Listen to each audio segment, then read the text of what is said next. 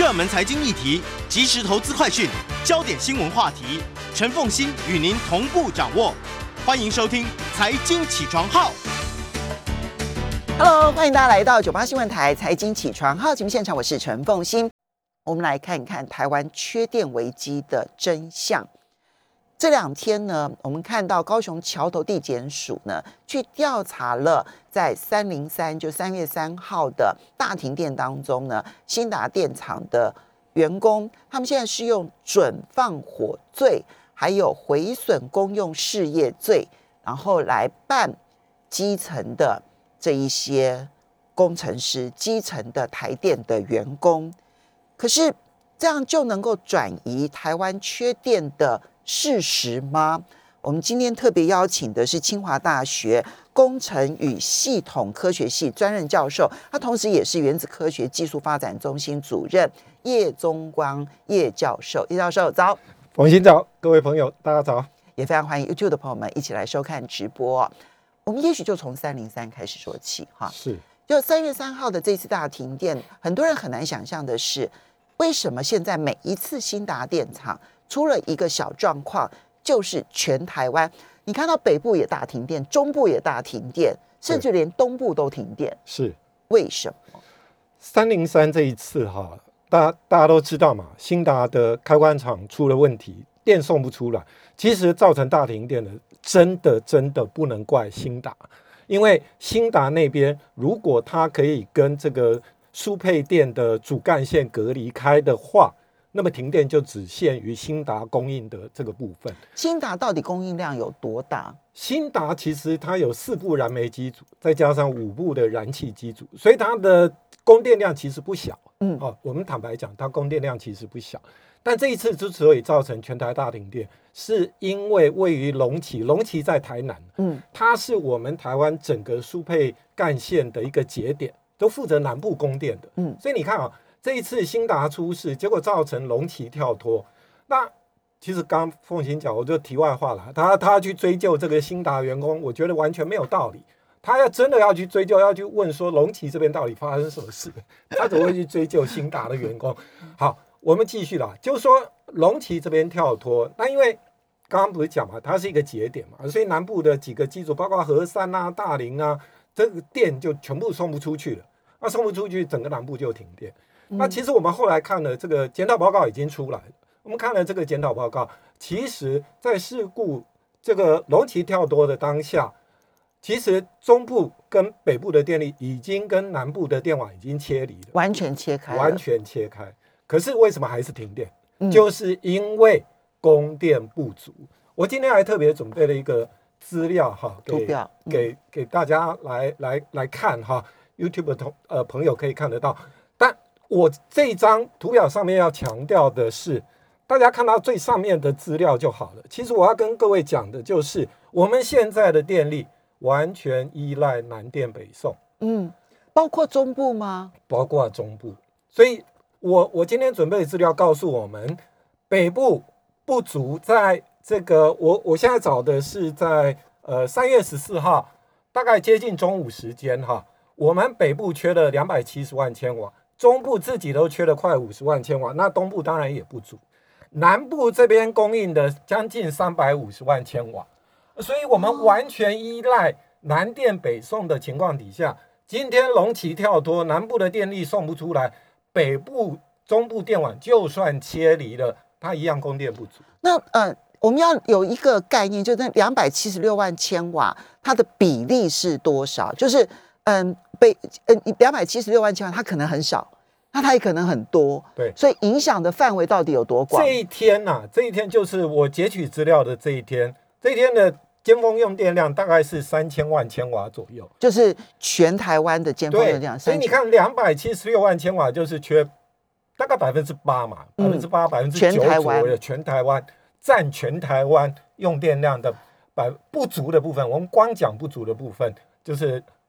占了大概百分之八、百分之九。我看到你这边还有这个数字啊，就是北部呢自己如果自给自足的话，缺两百七十六万千瓦。对。可是呢，如果我们就看到北部的用电量的话，对。北部的用电量其实只有呃，其实是一千零五十三万千瓦，对，所以你你很容易就看得出来这个数字，哎，两百七十六万千瓦占了北部的四分之一强，哎，是。换句话说，如果今天北部啊，就南部的电或中部的电出了状况，或者中间的一个节点送不到北部的话，对北部至少四分之一的电是出不来的，对是是不是没有电用的？对，就是它必须要有本来啦，本来政府的规划就是说各区域你有自己的本来就应该这样啊嘛，嗯，那你中部不是有中火吗？那你北部原来的规划就是合适嘛，还有这些这个核电机组，如果能够延役的话，那北部自己的电力就充足啊。可是现在不是啊，所以你只能依赖，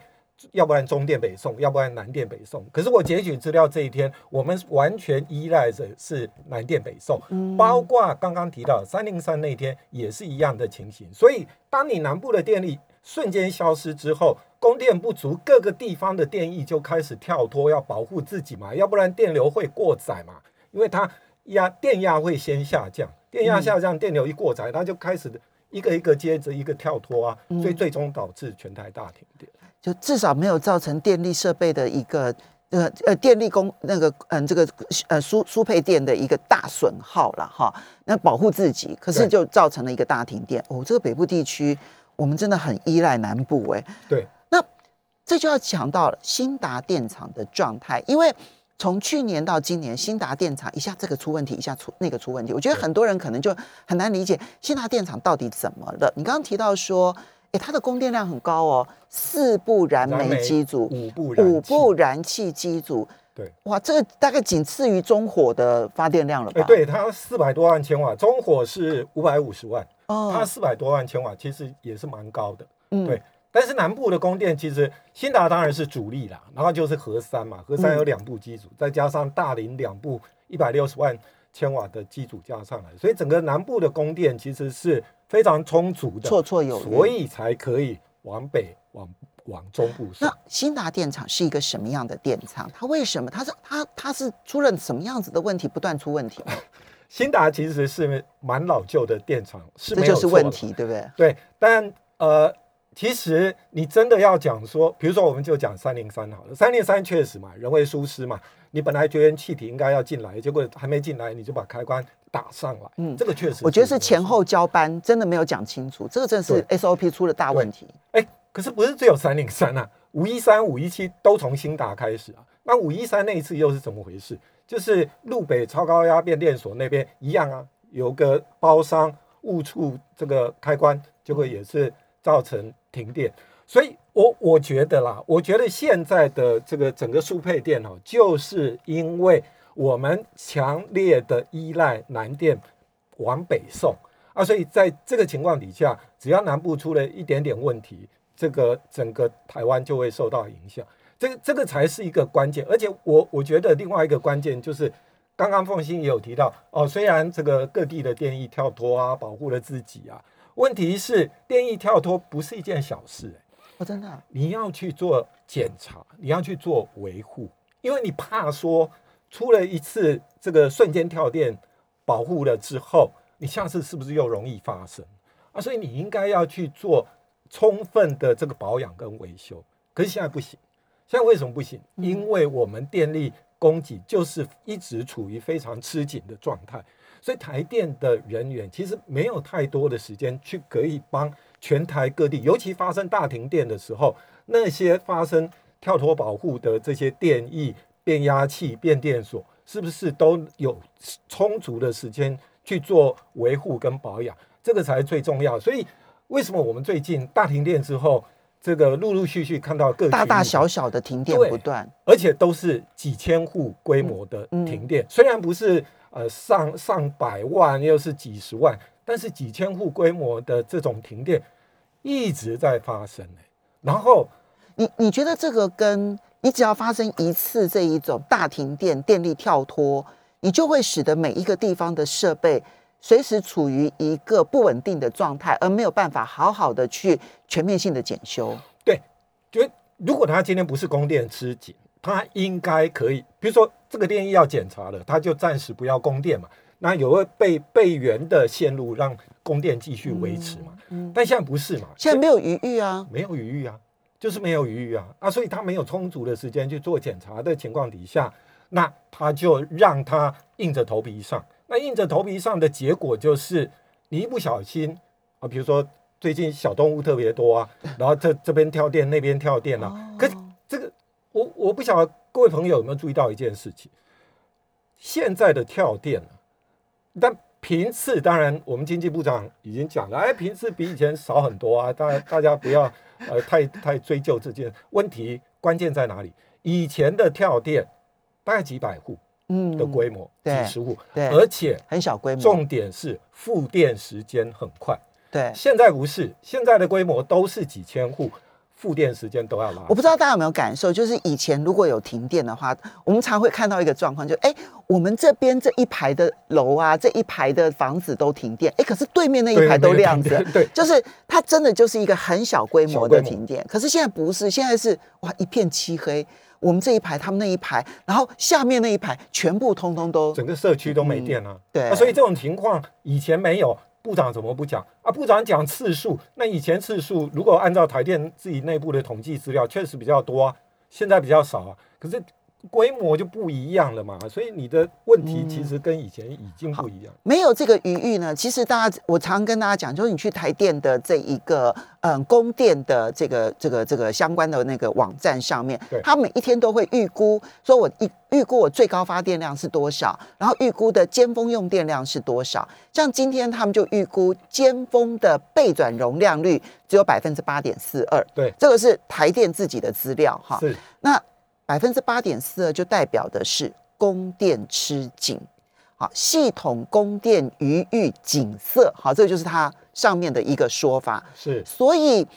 你既然已经在我全面性的供电，我能我在目前有能量的全面性的供电的情况之下，我的余裕都这么小了，我要怎么去把某个区域先暂时的我先不供电，我做好好的检修，对。这个检修能力就大幅受到影响。对啊，好，接下来我们就要来看，刚刚讲的是区域有有缺，好，我们现在来讲那整体的状况是什么？整体就更令人担心了。我今天也特别准备了这一份资料哈。那我们估计啦，从今年嗯一直到二零二五年，民国一百一十四年，嗯其实按照台台电的长期电源开发方案的规划来看，我们的除役机组的装置容量是九百零六万千瓦。好，今天这张图表呢，其实上面的每一个机组的发电量，就现在的量是什么，然后未来的规划是什么？其实这张表是经济部的表，所以经济部的表，好没错所以，这并不是这个叶教授自己去创设的表，没错，只是从经济部的表里头呢，告诉大家即将除役的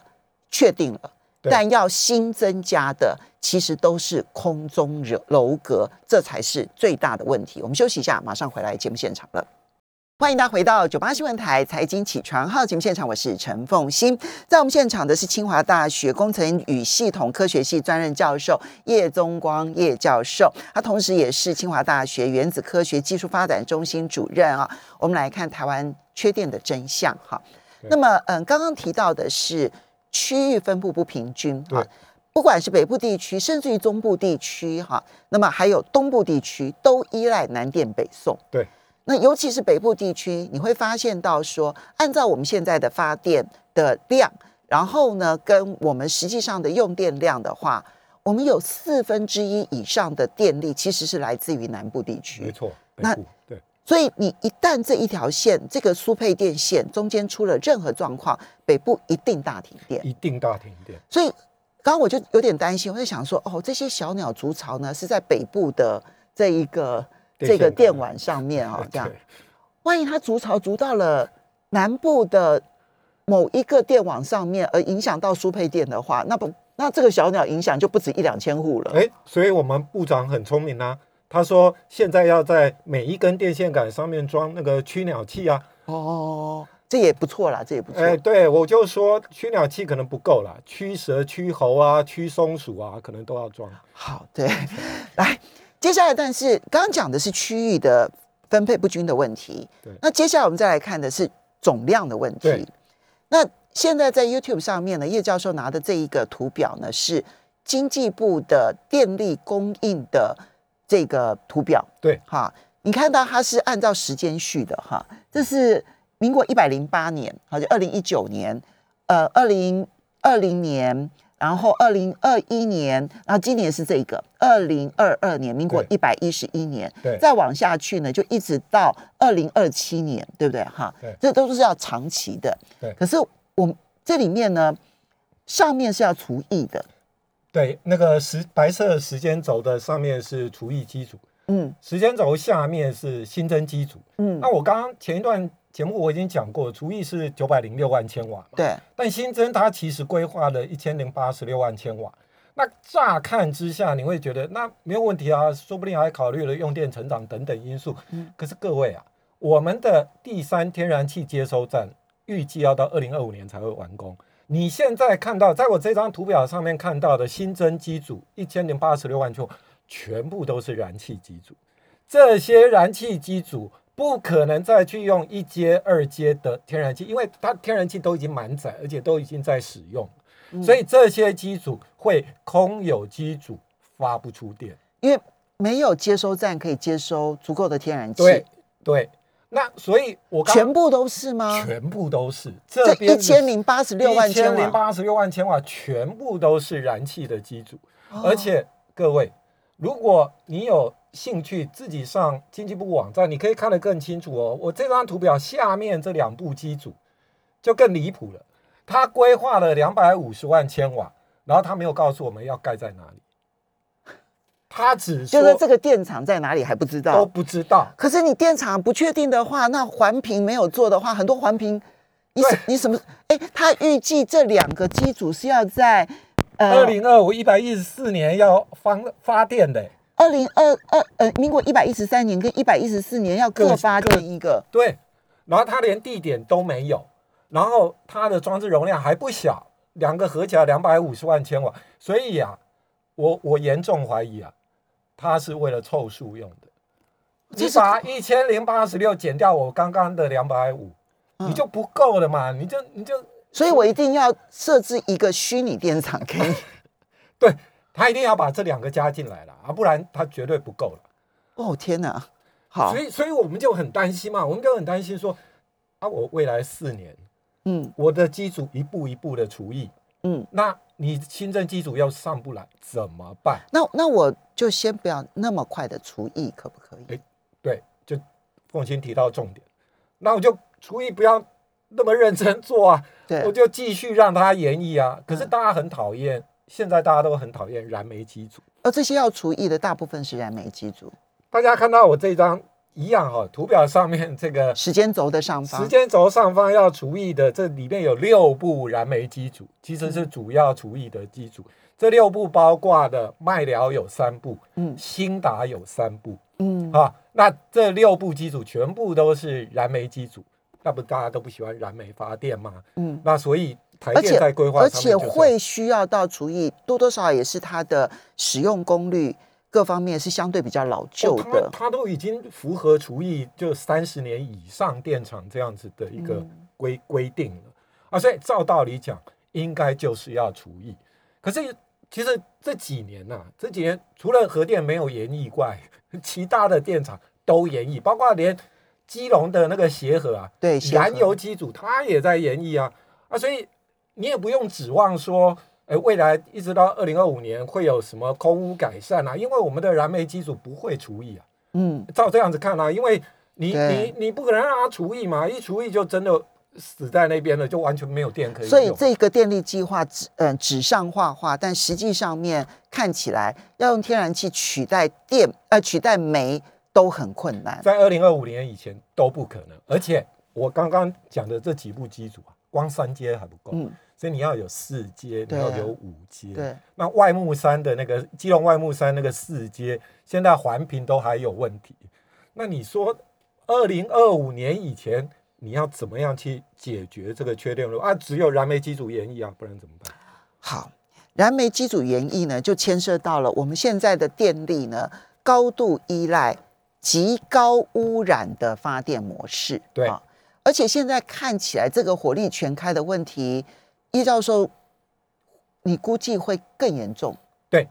大家还记得二零一八年的公投，那时候有一项公投叫做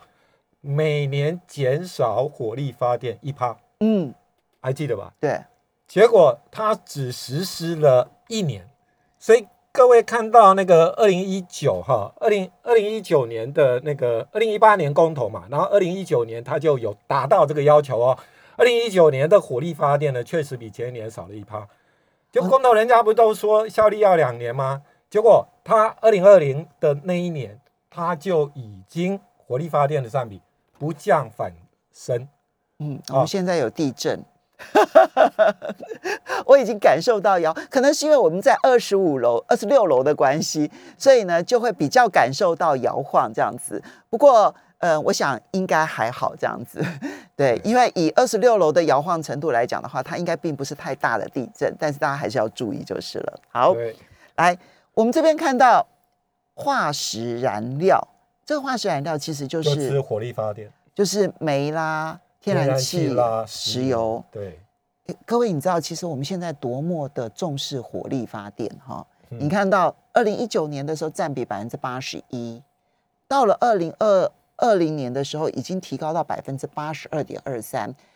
二零二零年还是因为 COVID nineteen，所以我们其实电力需求成长还算是好哎、还没有成长那么多哎、对，去年火力发电已经占到了百分之八十三了，对，这还不够吗？而且我预计今年会更糟。更糟的意思就是说，火力发电占比一定还要再提高。为什么我要这样子讲？因为大家还记得去年核二的一号机在七月初的时候停止运转了，除役了，准备要进入除役了。对嗯，，它现在还有在运转吗已？经没有运转，完全没有运转，完全没有发电了。所以现在核二只剩下二号机，但很不幸的，二号机在明年三月也要准备进入除役了。好，我们来算一下，在核能发电的部分啊，因为核能发电的核一、核一的这个一号机、二号机都除役了，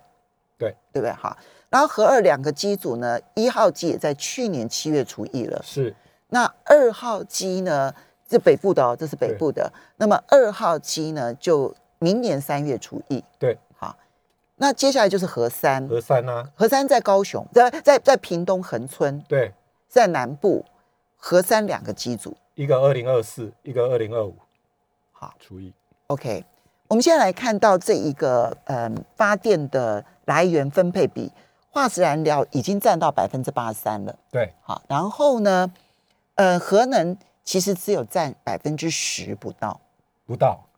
但是它已经很重要了，因为你再去相对，风力只有百分之零点七七，太阳能只有百分之二点七二，对，然后水力发电只有百分之一点一九，这三个加总起来。四个，四个，四个，然后还有这个跟生植物，呃废弃物，就是什么沼呃沼气发气，电、沼气发电等等的都算到那边，所以加加起来六趴。加起来只有六趴。对，好，那我们你现在讲说说，今年对于火力发电的依赖度更高，对，跟核核二一核二的一号机去核二年一号机因为去年七月除役的嘛，所以去年七月的这个九点五五占比，其实有把前半年核二一号机前半年算进去了。所以它有半年的核二一号机。，对，但今年没有了，嗯今年没有了。那今年没有，你再生能源的发展的速度又是这么的慢，嗯，那你到时候怎么补？还还不是从火力发电来补？所以我已经预言啦，你今年结束的时候，你再去看那个火力发电的占比，绝对比今去年的百分之八十三还要来得更高。嗯啊，所以就是整个能源政策就是出了问题。嗯，可是现在政府不愿意正视这个问题，这才是问题的关键。哎，那这样子的话，不就意味着在今年的夏天，我们更可以预料得到那个火力全开，而且是燃煤电厂的火力全开。一定的啊，卢秀燕，你也不用指望说，哎，他要环保降载减排了，嗯你本来有这个要求嘛，那个秋冬季节有有这个要求嘛，那到了夏天，你可能空污问题不像秋冬那么严重嘛，嗯那一定叫你这个中部的十部机组要全开啊。嗯我们现在啊，我们现在的问题就是，你不能容许任何一部机组出问题。刚刚我们不是讲嘛，现在还是三月哈，我们的用电量只有三千万千瓦。对我来跟大家讲一下，今天呢，呃，台电的电力资讯是说，最大供电能力是三千三百九十三万千瓦。对当然，这是因为它很多机组税修嘛，哈，这也是对的了，哈。那预估呢，今天最高用量是三千一百三十万千瓦。对，所以才说尖峰时期的这个备载备转容量率呢，只有百分之八点四二。好，不过现在的使用量其实只有三千三千三千一两百，对对，三千一两百万千瓦，对其实不算特别高。不算。我们看一下去年的数据，去年全年的尖峰发电最高值发生在七月二十七号那一天，它的这个总总发电量有三千三千八百六十八万千瓦。创新高，我知道，我记得这个新那一。次是创新高啊，所以这个数字我们如果拿来跟现在比，那比现在还高了好几百万千瓦，至少五百万千瓦这样子的一个数字嘛。那你看看它现在的备转容量，我们要稍微休息一下。所以呢，这就牵涉到说，如果现在所有税收机组全部加入之后，要应对这个夏天够不够？我们休息一下，马上回来节目现场。欢迎大家回到九八新闻台财经起床号节目现场，我是陈凤欣。我们今天要来面对的是缺电真相啊。就昨天看到呢，就是日本啊，因为日本从前天的时候呢，它发布了这个缺电警报啊，然后提醒大家说，那么未来几天其实大东京地区可能有缺电的危机，随时有电力中断的危险啊。它当然有一些，因为它前阵子它不是大地震吗？然后它的东京电力公司关了几个电厂，然后东京电力公司刚好有几个设备的维修，所以呢，他们就很诚实的告诉大家，我们现在有缺电危机。然后我就看到东京的那个亮度就真的出现了变化，比如说晚上的时候，东京塔就就不开了，然后那个灯就关了，然后呢，摄影棚呢，它就有很多的灯就关掉了，好像摄影棚就变暗了。我就想说，台湾好像也应该，好吧，因为不缺电，所以我们不能够做这个呼吁。我们来看一下今年的夏天会不会面临这样的状况啊？那么刚刚这一个，嗯，在我们现场的清华大学工程与系统科学系专任教授叶宗光叶教授呢，跟大家提到了，就是去年啊、这张其实是嗯电力配置图。去年呢最大的用电量哈，尖峰时期七月二十七号，当时的全台湾用电量三千八百六十八万千瓦。对，呃，你知道这个跟现在差多少？今天呢，预估呢最大的用电量才三千一百三十万千瓦，所以呢，夏天跟现在会差七百多万700多千瓦。万千瓦，所以你就知道说，到了夏天的时候，我们会有多吃紧哈。那当然对，因为夏天我们也是所有的机组都上线了啦。现在有很多机组是岁休，税休，其实税休，坦白讲啊，这税休的机组，我我上台电官网也查了一下，税休机组大概现在只有三部，那啊另外剩三部，只有三部在税休，嗯，那其实还有三部故障，大家大家还记得新桃？嗯，新桃不是那个什么被人家切，什么高压切了？火灾嘛，哦火灾嗯对火灾嘛，故障，然后火灾嘛，所以新桃是民营民营电厂的机组，它现在是故障，那预计一年之后才会上线。它因为故障今年他没有办法加它入上线今年完全，没有办法，它夏天也进不来。嗯然后另外一个最近出事的就是中火一号机，中火一号机不是煤仓那个什么锥形体什么掉落，然后把整个供煤的那个输输送管线把它砸坏了，到今天也都还没有供电。然后新达一号机呢，从三零三之后到电到现在都还在故障当中，都还没修好。那中火一号机跟新达一号机是台电的，他们有说什么时候可以修好吗？我我们现在都还没有看到消息。哦，所以我们从台电内部现在也得不到任何消息，关于他们什么时候可以恢复供电。黑箱作业，没 有开玩笑。所以，我可以想象抢救的人真的是很，所以就很糟嘛。我我我刚刚凤欣说啊，最近都黄灯，代表供电吃紧。我我们翻开去年哈，在五一三大停电之前，就一月到四月，你去看台电的备转容量率，通通绿灯，是通通绿通灯，代表供供电充裕。可今年不一样了，今年从年初开始到现在的黄灯的次数已经比绿灯的次数两个不相上下。哦，八比二，老老师我天天看，真的，嗯，所以就你就已经知道，它供电其实已经非常非常的吃紧。然后背转容量率现在之所以比较刚刚啊，刚刚我不是跟凤欣讲说，去年七月二十七号出现最大尖峰用电量的时候，三八六八，三八六八出现的时候，你知道那个时候的背转容量率还有十几趴哦。那表示我们最大发电能量超过四千万千瓦。哎，那你你知道为什么吗？因为它当时候夏天的时候，在估计背转容量率的时候，太阳光电是被算进去。嗯七月二十七号当天，太阳光电供应了四百万千瓦的电力。嗯那因为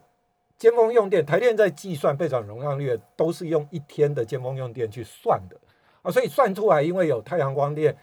四百万千瓦的加持啊，所以又可以有创新高的那很好供，电量，太阳能可以供这么多，很好啊。很好啊。然后今天为什么只有八趴？因为现在的尖峰都不在白天，都在晚上，太阳光电哦就进不来了。而且今天全台湾各地都是阴短暂雨，对。今天的太阳能一定很低。很低啊，都不到三百万千瓦。现在啊，如果你今天天气很好，这个万里无云的天气，太阳光电已经可以快到五百万五百万千瓦，嗯比去年都还要来得高。嗯啊，可是阴雨天，当然太阳光电就不会那么好，尤其现在夜间风大概都在六点左右出现，六点出现的时候，太阳光电就没有办法算进来。嗯所以为什么百分之八？就是因为太阳光电没有办法被算到这个被转容量率里面去的时候，其实我们是供电吃紧的。可是大家不要忘了，现在还是秋冬冬末的这个春天还要才要开始的季节，我们的用电量都还没有真的上升呢。所以我们现在就要祈祷尖峰夏天的尖峰用电的时候，然后万里无云。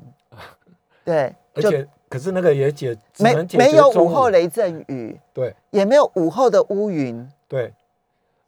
你可是你还是只解决了这个下午。中午的问题啊，下午的问题啊，到了傍晚，到了晚上，嗯。问题还在。然后好，